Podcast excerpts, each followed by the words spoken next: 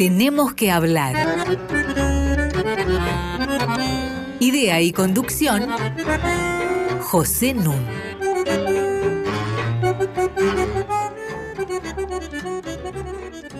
Muy buenas noches.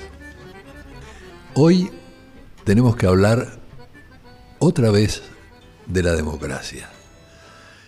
Y nuevamente tengo junto a mí a un brillante especialista en el tema, que es Roberto Gargarela. Digo nuevamente porque nuestro programa número 70 fue hecho con él y ustedes lo pueden bajar de www.radionacional.com.ar barra podcast, como todos nuestros programas. Este es el número 79. Roberto Gargarela, que, como les indiqué en aquel momento, no solamente es doctor en Derecho por la Universidad de Buenos Aires, la Universidad de Chicago, tiene postdoctorado en Derecho de Oxford, sino que es sociólogo por la Universidad de Buenos Aires y máster en Ciencia Política de Flaxo. Así que reúne todas las competencias para una muy buena conversación sobre nuestro tema. ¿Cómo estás, Roberto? ¿Qué tal? Muy contento de estar acá. Bueno, me alegro mucho. Vamos a repasar algo de lo que vimos en el programa anterior y hacer algunos agregados por vía de introducción. Una cosa importante a tener en cuenta es que todos usamos libremente la palabra democracia y en verdad regímenes democráticos ha habido históricamente en el mundo sobre 2.600 años de historia durante menos de 400 años y en determinados lugares del planeta. O sea que empíricamente los referentes son muy acotados. El año pasado, Latino Barómetro hizo una gran encuesta en América Latina de la que surgió que solamente el 24% de los encuestados decía estar satisfecho con la democracia. 15% prefería un régimen autoritario y un 28% se declaraba indiferente. Si uno suma ese 15 y este 28, da un 43% de entrevistados que no estaban a favor y no están a favor de la democracia, que no están convencidos de que sea importante para sus vidas que haya un régimen democrático. Este malestar con la democracia no existió jamás a este nivel, por lo menos desde que el Latino Barómetro hace sus encuestas anuales, y ya son muchos años. En primer lugar, el referente de la palabra democracia es un referente muy abierto, que requiere siempre especificación. Es más bien, digamos, un concepto sensibilizador que indica hacia dónde mirar, ¿no? Dice qué es lo que vamos a ver.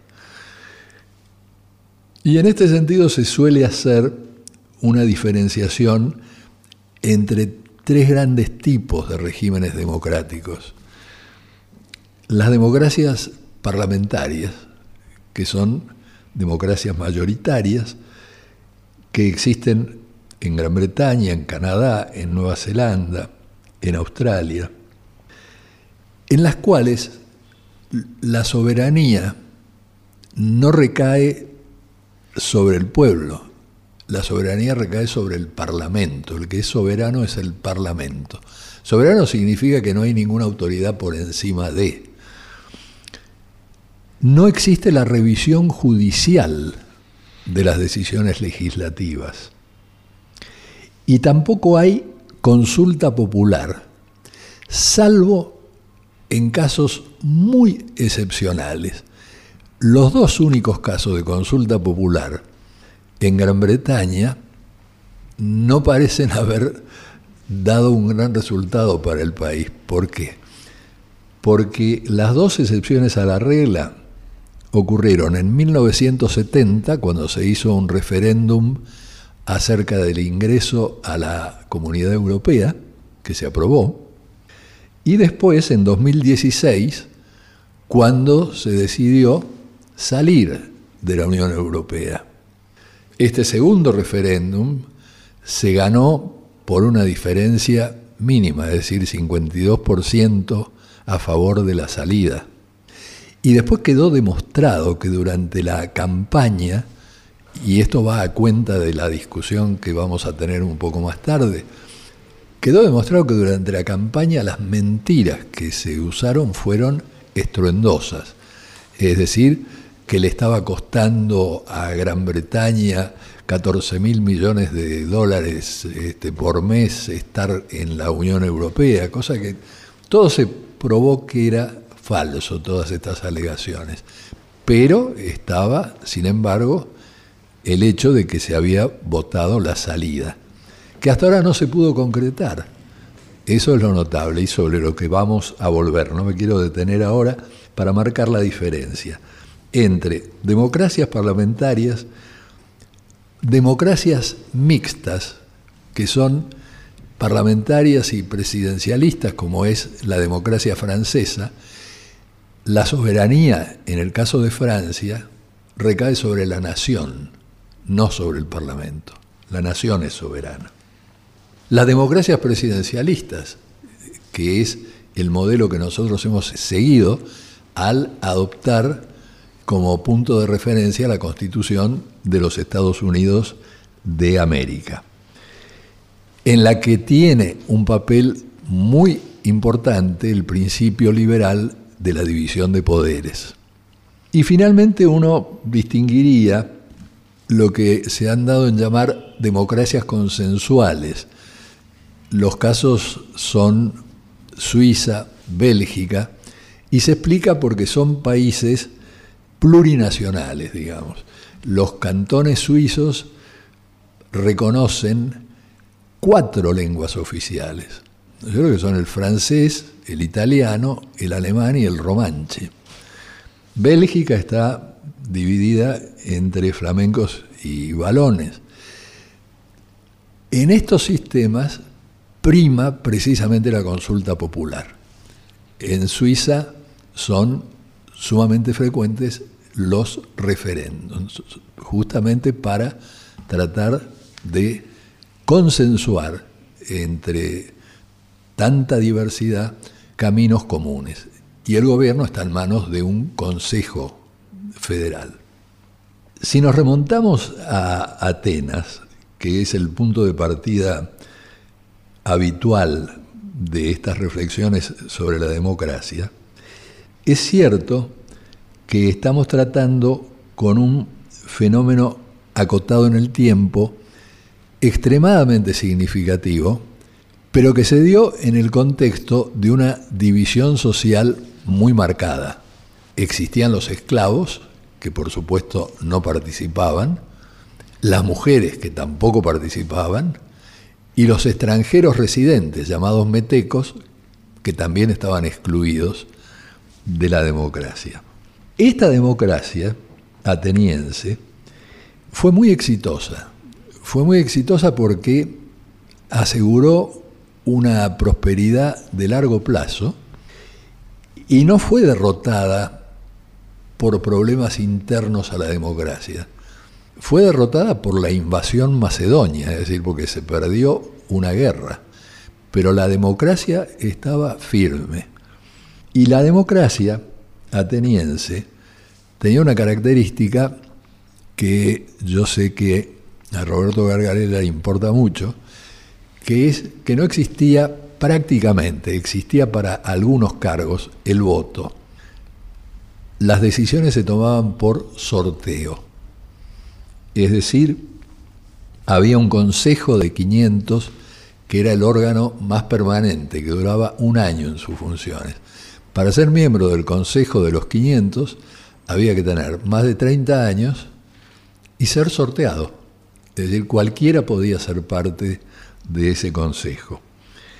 La asamblea se reunía 40 veces por año y esta asamblea ateniense era numerosa, pero mucho menos que el, el número de ciudadanos que existía. Se calcula que el número de ciudadanos que existía giraba, según las épocas, entre los 30 y los 60 mil ciudadanos. El Ágora, donde se reunía la asamblea, tenía capacidad para 6 mil ciudadanos. Es un número muy importante, 6 mil ciudadanos que se reúnen a deliberar.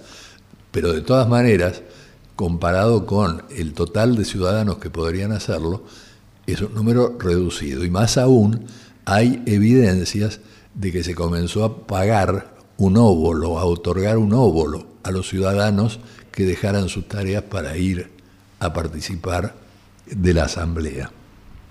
Y en esto hay evidencias desde ahí de que todos los conceptos que se usan en torno al problema democrático están cargados de valores. La palabra misma democracia, el origen de la palabra democracia es gobierno del demos. Ahora, demos, ¿qué quiere decir? Y demos quiere decir dos cosas. Puede querer decir conjunto de los ciudadanos o puede querer decir conjunto de los pobres, de los mendigos, de los no educados. Es en este segundo sentido que ha sido usado desde aquella época por los críticos de la democracia, que fueron los grandes filósofos. Platón, Sócrates, Aristóteles, ninguno era amigo de la democracia.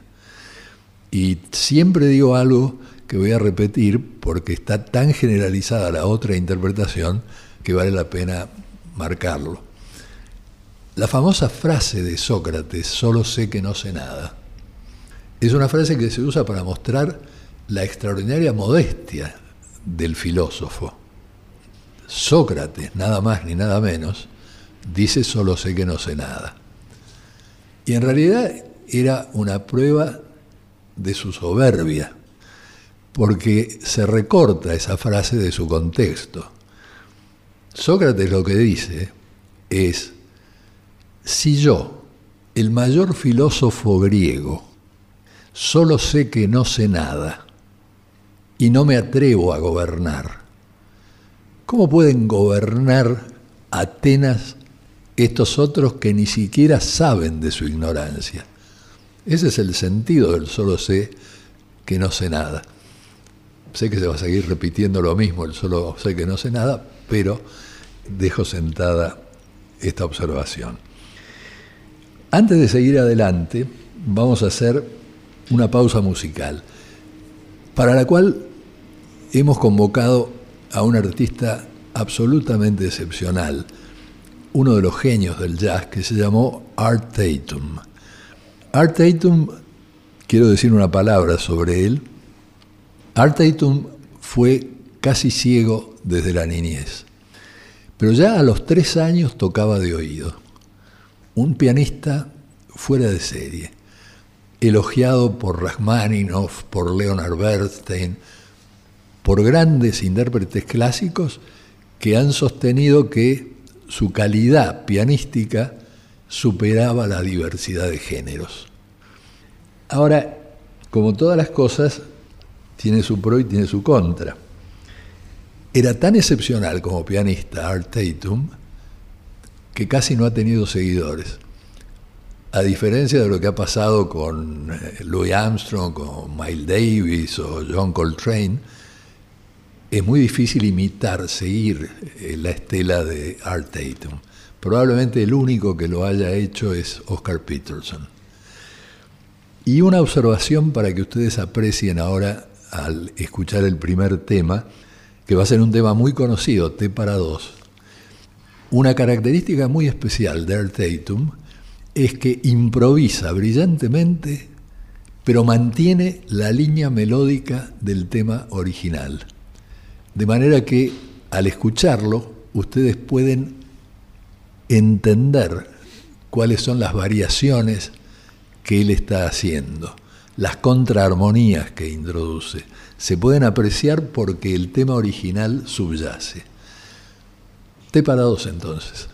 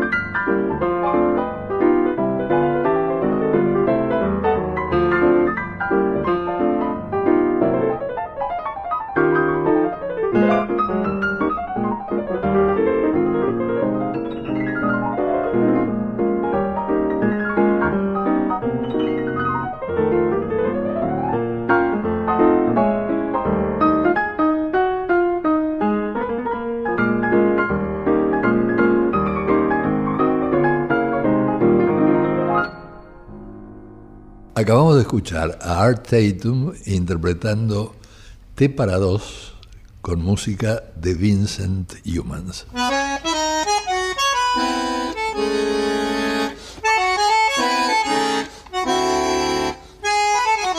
Seguimos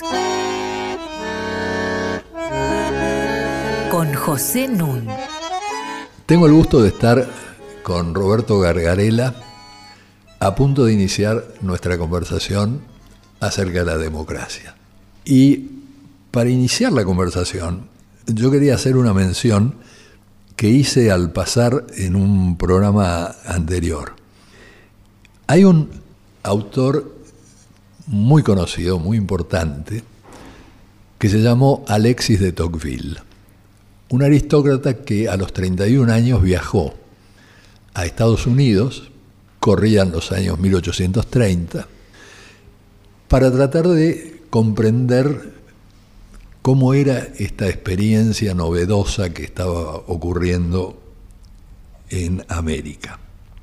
Y Tocqueville plantea, a partir de lo que va viendo, que en realidad las bases de una sociedad libre y democrática no tienen que ver con un documento primordial. Está rompiendo con la idea del contrato social, no tiene que ver con un contrato entre las partes, sino que tiene que ver con las más modestas prácticas y creencias de la vida cotidiana. Es decir, los hábitos y costumbres, lo que él llamaba los hábitos del corazón. En verdad, esto ya está en uno de los autores que se asocian siempre con el tema del contrato social. Me refiero a Juan Jacobo Rousseau. Porque Rousseau dice, en primer lugar, algo como siempre en él, sumamente inteligente.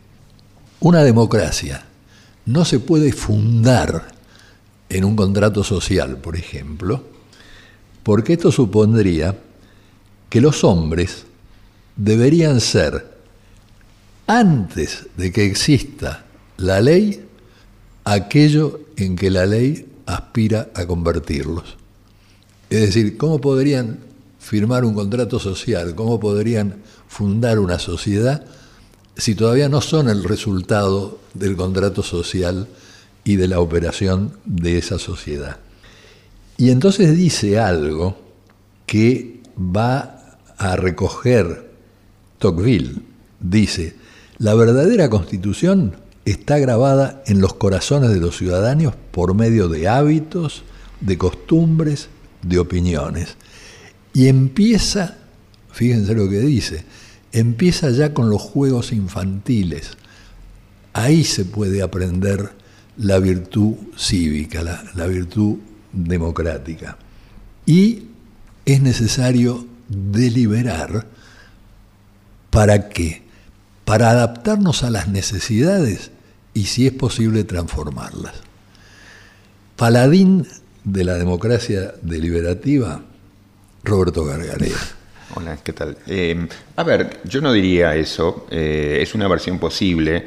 Hay eh, al menos algunos autores bien interesantes contemporáneos, como, como alguno que conoces bien, Bernard Manet. Bernard Manet y él, eh, bueno, también por, francés y por interesado en Rousseau, hizo mucho trabajo tratando de ver las conexiones entre democracia deliberativa y Rousseau.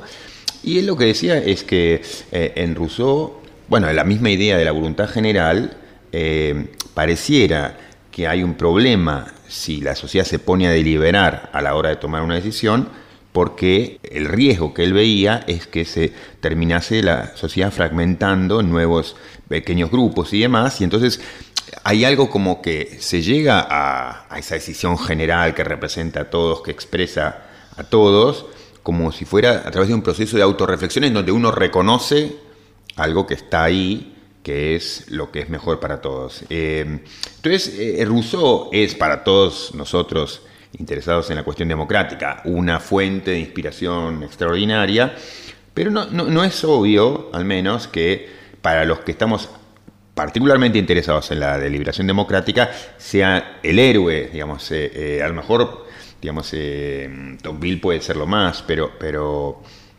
Yo dije que Sí. lo eras vos.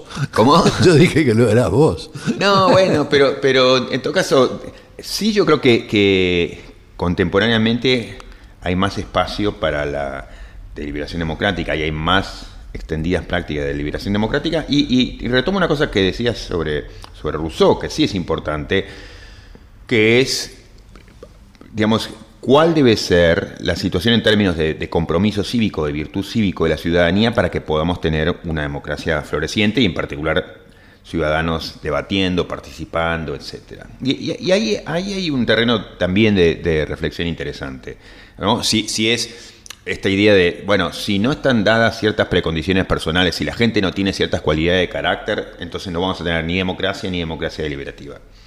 Yo creo que algo, algo de eso hay, eh, pero al mismo tiempo me parece que, que por las particulares características del tiempo actual, eh, hay posibilidad de tener democracias robustas eh, con mucho menos, ¿no? Como, como diría este Bruce Ackerman, ahorrando en virtud, digamos, no, no necesi- o sea, ojalá, ojalá que tengamos esa ciudadanía que se pone de pie, que tiene compromiso permanente, que milita, pero yo creo que con, mucho menos basta.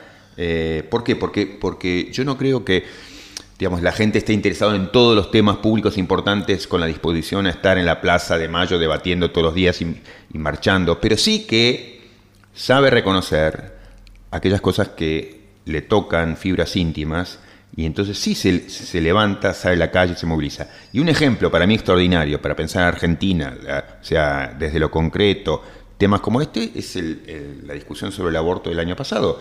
Una explosión extraordinaria de energía cívica y de discusión y de cambio de opinión. O sea, para mí lo mejor que dio Argentina en términos de deliberación democrática. Mostró que era posible en un momento políticamente dividido, de enojos, de encono, en un tema tremendamente complejo, tal vez el, tema en el derecho más complejo, más complicado de todos, más divisivo de todos, mostró que podían tejerse alianzas cruzadas, que podía discutirse y que mu- muchísima gente, inclusive figuras públicas notables de la vida política argentina, cambiaron radicalmente de opinión. Uno para decir a veces por, por oportunismo, lo que sea. Lo cierto es que ese proceso se dio. Mi tía cambió de opinión. Mi, o sea, quiero decir, eh, gente no necesita ser con estudios académicos en el extranjero. Eh, todos aprendimos, todos aprendimos. Yo, matizamos nuestras posiciones, aprendimos, eh, Entonces, la democracia deliberativa es posible en Argentina hoy, si uno quisiera, ¿no? Necesitamos procedimientos que es lo que peor tenemos, pero, pero, pero las condiciones yo creo que están, por eso digo que con mucho menos podemos tener algo muy bueno. Ahora, ¿y cómo combinás eso con el artículo 22 de la Constitución?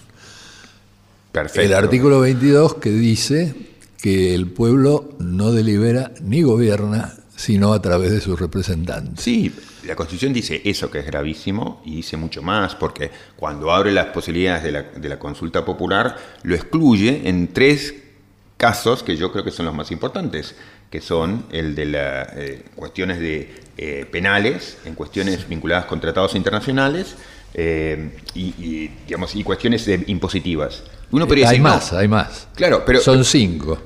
Este, Pero los puede- otros dos son el presupuesto, no puede haber ni iniciativa popular sobre el presupuesto, y tampoco sobre reforma constitucional. pero uno podría decir, Es terrible porque justamente los temas más importantes. más importantes están Claro. excluidos. Yo creo que el razonamiento debió haber sido el opuesto, es porque son especialmente importantes necesitamos un especial compromiso. Ahora, yo sí entiendo, y eso abre otro tema del que podemos hablar, que una cosa es sentarse a discutir colectivamente de modo horizontal y hacer un debate abierto, y otra cosa es asociar eso exclusivamente con una consulta popular que hacemos mañana. Eso sí, yo creo que es inclusive una falta de respeto a la democracia. Digamos, pensar que participación democrática es hacemos una consulta popular mañana sobre esto. No. A mí me, me interesan las consultas populares solo como resultado de un profundo proceso de discusión pública, inclusivo, abierto, transparente. No, si no lo otro es normalmente manipulación.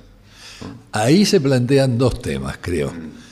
Uno lo planteo previo al que nos va a llevar al otro bloque y que es central en tu trabajo. El primer tema es que una cosa es hablar de deliberación y otra cosa es hablar de decisión. Entonces, voy a tomar un ejemplo maligno para provocarte. La constitución que viene de reformarse en Cuba ha sido producto de largos debates públicos, meses de, debates y deliberaciones públicas. Pero todas las iniciativas llegaron al Comité Central y ese era el filtro. La decisión pasaba por ahí. Vale decir, una cosa es participar y deliberar, y otra cosa es decidir. Y entonces siempre necesitas una instancia que opere como filtro. Ahora, esta instancia que opera como filtro se puede arrogar poderes, como de hecho ha ocurrido en el caso de Cuba, que invalidan totalmente lo de la democracia deliberativa. No, totalmente, pero ese no es un déficit de la democracia deliberativa, sino de Cuba, digamos, ¿no? Entonces, eh, no, no, pero es que también en otros casos vos tenés gran cantidad de iniciativas populares en, Irlanda o en otros casos que te sí, Pero por eso, e, esos casos yo creo que merecen una atención particular, pero, pero el, de Cuba corre por cuerda separada, porque si el corazón de la deliberación es, por un lado, la digamos, que se pueden escuchar puntos de vista diferentes y que podamos tener acceso a información, voces críticas, si eso que está en el corazón de la deliberación pública, digamos, no está presente en el sentido de que hay un montón de voces, un montón de argumentos que no pueden aparecer, ya todo desde el arranque está viciado y, para mí, digamos, no tiene interés. Entonces, puede luego ser empeorado si además viene un filtro final que, que que hace inútil todo lo que dijimos antes. Pero yo creo que ahí, desde el comienzo, hay un problema muy serio si es que voces críticas, pero no digo voces críticas del régimen, digamos, voces críticas sobre cualquier tema, digamos, no pueden ponerse desde el primer instante sobre la mesa, ¿no? Pero se pusieron, ¿eh? Se pusieron, discutieron, hubo debate. son discusiones limitadas. Pero no importa, lo, que pasa es que no importa. qué temas, y además con un filtro final. Pero por eso digo, en todo caso, para mí el, el punto de fondo es este, digamos, es crucial el procedimiento para que podamos evaluar este es una deliberación que tiene sentido o es una tomadura de pelo, digamos, es una excusa del poder. Claro.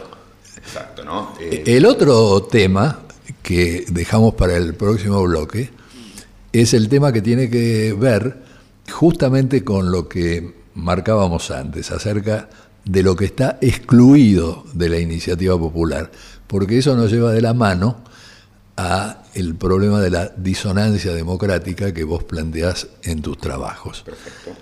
Art con nosotros.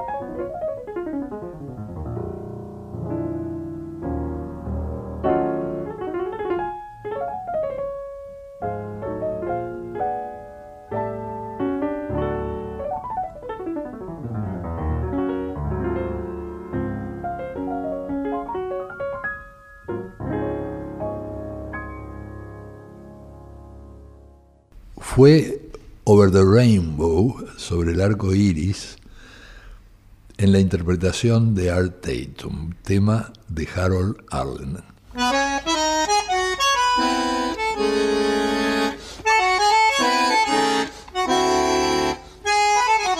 Seguimos con José Nun. Tenemos que hablar arroba radionacional.gov.ar para que ustedes nos hagan llegar todas sus inquietudes. Estoy con Roberto Gargarela y estamos por abordar un tema crucial. El tema crucial tiene que ver con aquello que no se puede tocar de la Constitución. Tengan ustedes en cuenta una cosa. El artículo 22, que, como decíamos antes, establece que el pueblo no delibera ni gobierna sino a través de sus representantes, corresponde a la Constitución original. Es decir, uno puede alegar, bueno, esto es del siglo XIX, pero la limitación de la iniciativa popular, que no puede tocar temas como la reforma constitucional, el presupuesto, los impuestos, materia penal, corresponde a la reforma de 1994. pero además la reforma en 1994 tampoco sacó aquello, o sea que eh, incorporó en los hechos el mensaje de el pueblo no delibera ni gobierna. Y eso, y eso es un problema porque, porque es una cláusula que ha sido sacada a la luz en muchas instancias muy relevantes, por ejemplo, cuando el, pueblo protesta en las calles. Entonces se dice, ah, no, levantaron la bandera argentina o proclamaron eh, el pueblo quiere cambio. Ah, entonces está usted reivindicando como representante de la nación. Entonces este es un acto sedicioso, o sea, la peor... Contanos lo de la disonancia. la disonancia, digamos, para no complicar las cosas eh, innecesariamente, simplemente un, un hecho que debiera ser obvio para cualquiera que es eh, las constituciones, en su estructura central, lo que es la organización del poder, eh, a pesar de las reformas, y, pienso sobre todo en la América Latina, pero a pesar de las muchas reformas que ha habido, digamos, en nuestras constituciones, mantuvieron intocadas lo que yo llamo la, sala de máquinas de la Constitución, la, la organización del poder, la, la estructura y eso, digamos, entonces tenemos estructuras de poder remanentes del siglo XVIII y siglo XIX en el caso de América Latina. Ahora, eso no es un problema, salvo que esas estructuras fueron diseñadas, como, como antes comentaba la cuestión de, digamos, de la antigua Grecia y demás, con, paradigmas muy distintos a los actuales, por ejemplo, y yo diría específicamente en el tema democrático, digamos, muchos de nuestros padres fundadores, digamos así, Sarmiento, Alberdi y demás, no eran tampoco amigos de la democracia. Es más, Alberdi,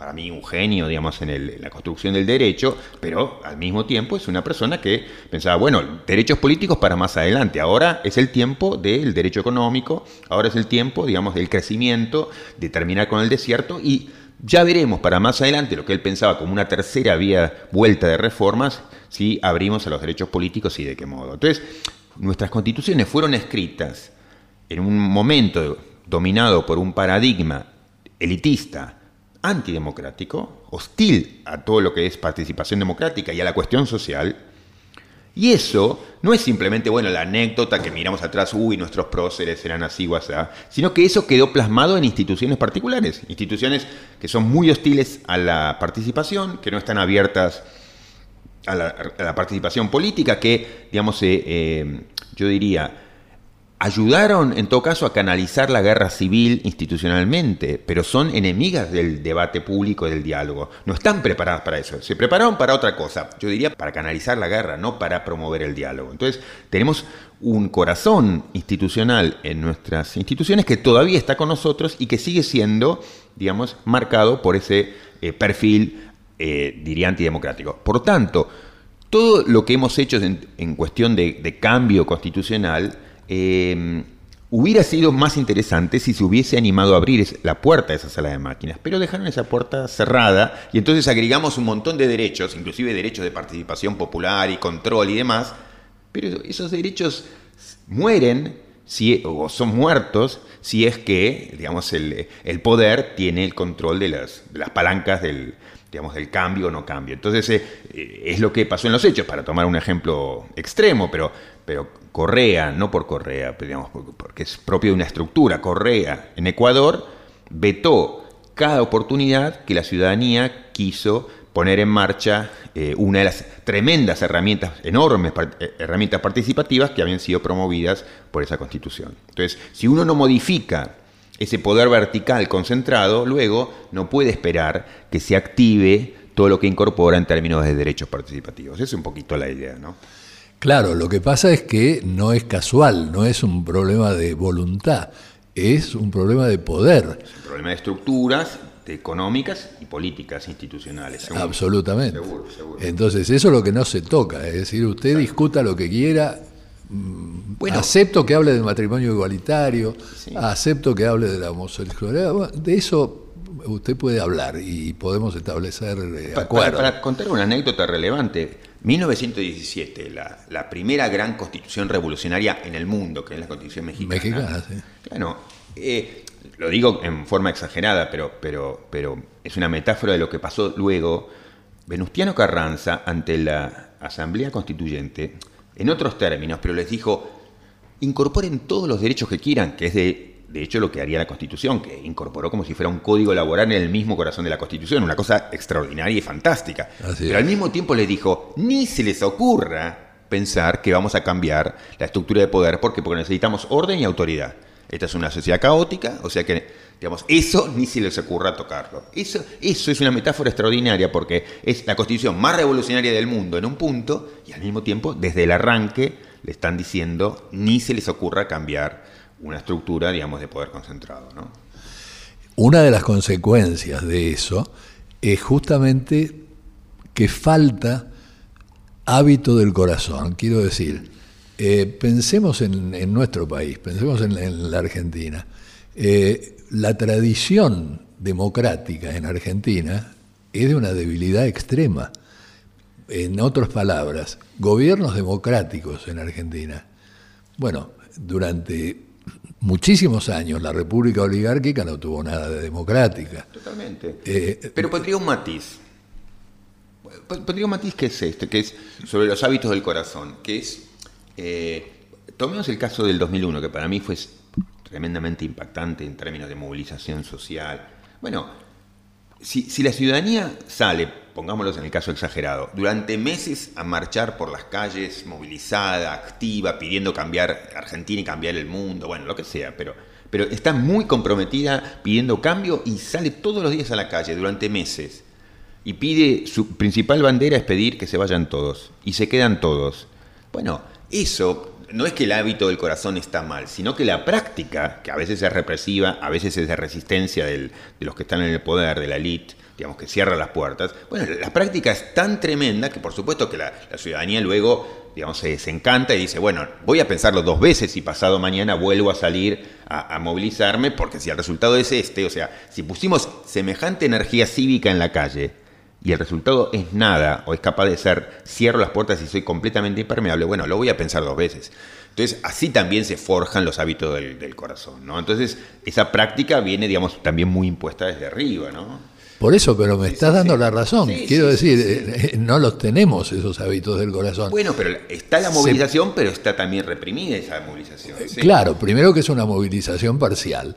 y en segundo lugar, que está reprimida, bueno, este, quitan las ganas. Digo, es, es eh, un problema comparado justamente con otros países que tienen otras tradiciones en este sentido, ¿no? igual, digamos, hay, aún a pesar de eso, yo creo que nuestro continente es un continente de mucho activismo cívico. Entonces, yo creo que a pesar de los castigos recibidos, la, ciudadanía latinoamericana sigue movilizada, ¿no? Y esa es una buena noticia dentro de tantas malas. Claro, bueno, hay una cosa que quería mencionar rápidamente porque en estos días fue el Congreso de la Lengua en Córdoba, eh, justamente en Córdoba, eh, provincia tan movilizada en otros tiempos, ¿no? Y nadie hizo mención de una cosa que tiene que ver con la deliberación. En 1780 se escribió la primera utopía sobre el futuro hasta entonces las utopías se referían a algo que podía pasar en un lugar inexistente. Pero ahora una utopía se refería a lo que va a dar título al libro, al año 2440. Está escrito en 1780 por Luis Sebastián Mercier y reflexiona sobre qué va a ser la sociedad, cómo va a ser la sociedad 660 años después. ¿Y cómo va a ser esa sociedad 660 años después?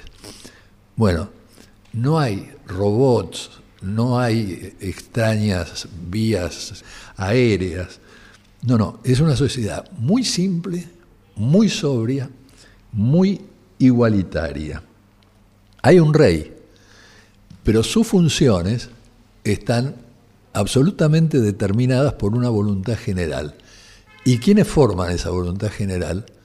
Los escritores. Pero lo que pasa es que todos los ciudadanos son escritores. Todos saben leer y escribir y todos lo hacen.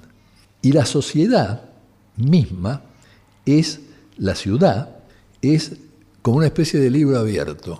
Uno va caminando por la ciudad y encuentra narraciones, menciones eh, literarias en cada esquina. En definitiva, deliberación, la democracia existe cuando la literatura copa la plaza pública. Esta es la idea de Mercier. Hubiera sido bueno que la rescataran en Córdoba durante el Congreso de la Lengua. Art se despide de nosotros.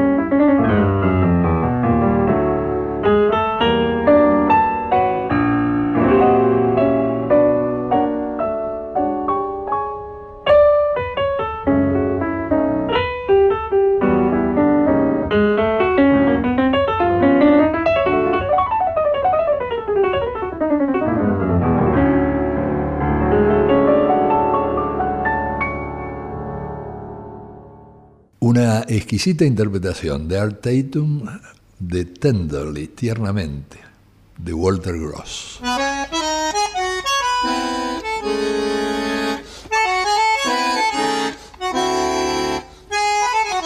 Seguimos con José Nun.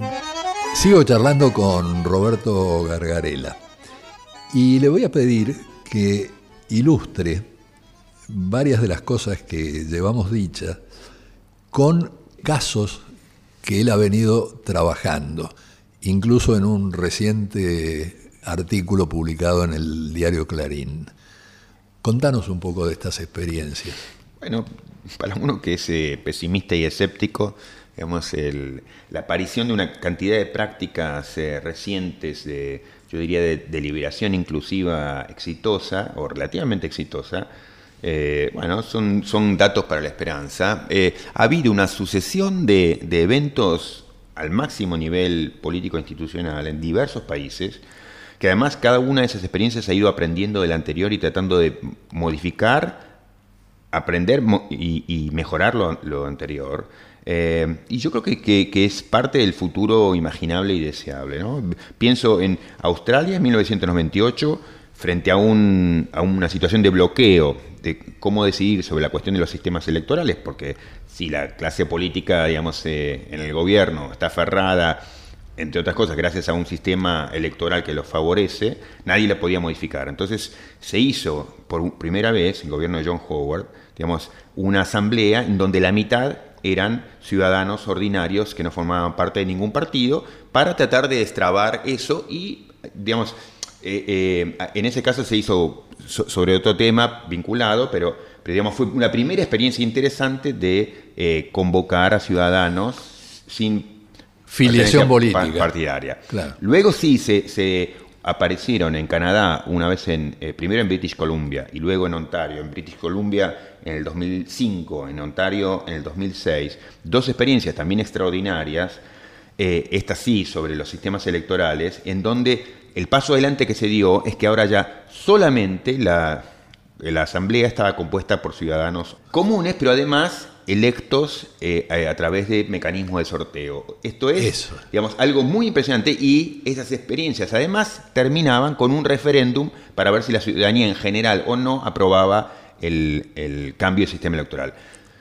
Finalmente, en ambos casos, la ciudadanía en el referéndum rechazó la reforma, pero todos, aún los enemigos de la Asamblea, reconocieron que algo extraordinario había pasado, porque eso, e, esa práctica que muchos desconfiaban, funcionó fantásticamente y eh, muchos que decían, bueno, ¿qué va a hacer el ciudadano común si nadie sabe lo que es un sistema electoral? Ninguno es experto, es una cuestión tan técnica. Si algo quedó en claro, aún para los enemigos de las asambleas, es que los que participaron en esa asamblea se habían convertido en expertos al final del procedimiento. Esto es, ciudadanos comunes que no sabían nada del tema en un proceso que reciben expertos, consultan, deliberan, abren a, consultas a, otros eh, pueblos, digamos, eh, y se van informando y toman su decisión. Esto es prácticas, experiencias de, participación ciudadana de la mano de deliberación política que funcionaron fantásticamente en cuanto a procedimiento. Luego están casos más conocidos. Uno fue el de Islandia. Claro, uno dice, ah, país exótico, pequeño y demás, pero fue muy extraordinario porque ya fue el intento de, que ahora se está volviendo a hacer, el intento de reformar la constitución por una asamblea de ciudadanos elegidos por sorteo, que iba a ser seguido por un referéndum, y, además ahora estaba de la mano de un mecanismo que se llamaba el crowdsourcing, que era toda la ciudadanía podía mandar por las redes sociales sus propuestas de reforma constitucional que tenían que ser consideradas por esa asamblea. Otra vez, el procedimiento funcionó perfecto frente a lo que todo el mundo decía, no, ¿cómo, ¿qué hace la ciudadanía sobre temas tan complicados como reforma constitucional? Funcionó perfecto, salieron todos satisfechos. Bueno, yo creo que el punto alto fueron las experiencias en Irlanda, una en 2012 y otra en 2016. También, digamos, eh, eh, intentos de mejorar la experiencia anterior de, Islandia, de British Columbia, y que terminaron una con el referéndum que aprueba el matrimonio igualitario y otra con el referéndum de año pasado que aprueba el aborto. Son, no son dos referéndums, uno sobre el aborto, bla, bla, sino que son referéndum que se hacen a continuación de un proceso largo, profundo, abierto, basado en la ciudadanía sobre cuestiones complicadas. Entonces, eso me parece que es muy luminoso y son ejemplos, digamos, que, que, son ejemplos para aprender, ¿no? Y que son ejemplos que están hoy desarrollándose, ¿no? Yo creo que es lo más interesante que ofreció el constitucionalismo en 200 años, ¿no? Luego de quedar durmiendo la siesta durante 200 años. Ahora, hay ahí un hábito del corazón que yo creo que sirve de punto de referencia, que es que en esos países los juicios por jurados, Sí, los miembros se eligen por sorteo. Sí, pero es, es cierto, pero aquí también tenemos experiencias juradas en Argentina, por ejemplo en Córdoba, en algunas provincias de Río Negro, y, y han funcionado muy bien. Los jurados que los penalistas, los técnicos decían, usted abre la participación popular en cuestiones penales y lo único que va a obtener son sentencias dramáticas, crueles, más penas, más crueles, ha sido lo contrario decisiones más parsimoniosas que la de los jueces profesionales, técnicas, digamos, estadísticamente comprobado, aún en Argentina. Ahora, en Argentina hay una circunstancia que estamos viviendo Sí. que invita, yo creo también, a la reflexión en términos de una perspectiva democrática. Y es que la división de poderes está funcionando realmente muy mal, Muy mal. cuando uno ve, por ejemplo, cómo está operando la Corte Suprema. Una Corte Suprema abiertamente partidaria, ideologizada, que uno es invitado a pensar si se justifica que sus miembros estén nombrados a perpetuidad, es decir, sine die. ¿Cómo se hace para alterar esto? Bueno, a mí me parece que este es un tema del que debemos empezar a preocuparnos. En Estados Unidos ha surgido la preocupación a partir, entre otras cosas, de una constatación. Desde 1789 hasta ahora, la Corte Suprema de Estados Unidos ha tenido solamente 113 jueces, precisamente porque los nombrados estaban nombrados a perpetuidad. Aquí se abre, entre otras cosas, un debate muy interesante acerca de los pros y los contras, por ejemplo, de que los jueces de la Corte Suprema sean designados, digamos, por 18 años. ¿no? A mí me parece... eh, Sí, yo creo que, digamos, es una conversación mucho más larga la que Claro. requiere, pero diría, sí, en principio, hay un problema en este mecanismo que es, como habíamos hablado en bloques anteriores, es remanente de un modo de pensar eh, la toma de decisiones propio del siglo XVIII, que es las cuestiones más importantes tienen que ser finalmente decididas por el conjunto de los sabios. ¿Quiénes son los sabios contemporáneos? Los jueces. Bueno, eso ya es una raíz del problema. Entonces, todo lo que se puede hacer para abrir esa caja, ya sea en términos de cuántos años, cómo se nombran, quiénes son, qué deciden, si tienen la última palabra o no, es todo eso debe ser puesto en, en discusión pública, ¿no? Bueno, esta conversación sobre la democracia exige que sigamos deliberando, Roberto. Muchísimas Así que vamos a continuarla. Ahora te agradezco mucho que hayas venido y les agradezco, como siempre, a la querida Inés Gordon, al querido técnico Walter Danesi y al excelente editor Diego Rosato. Y como diría Wimpy,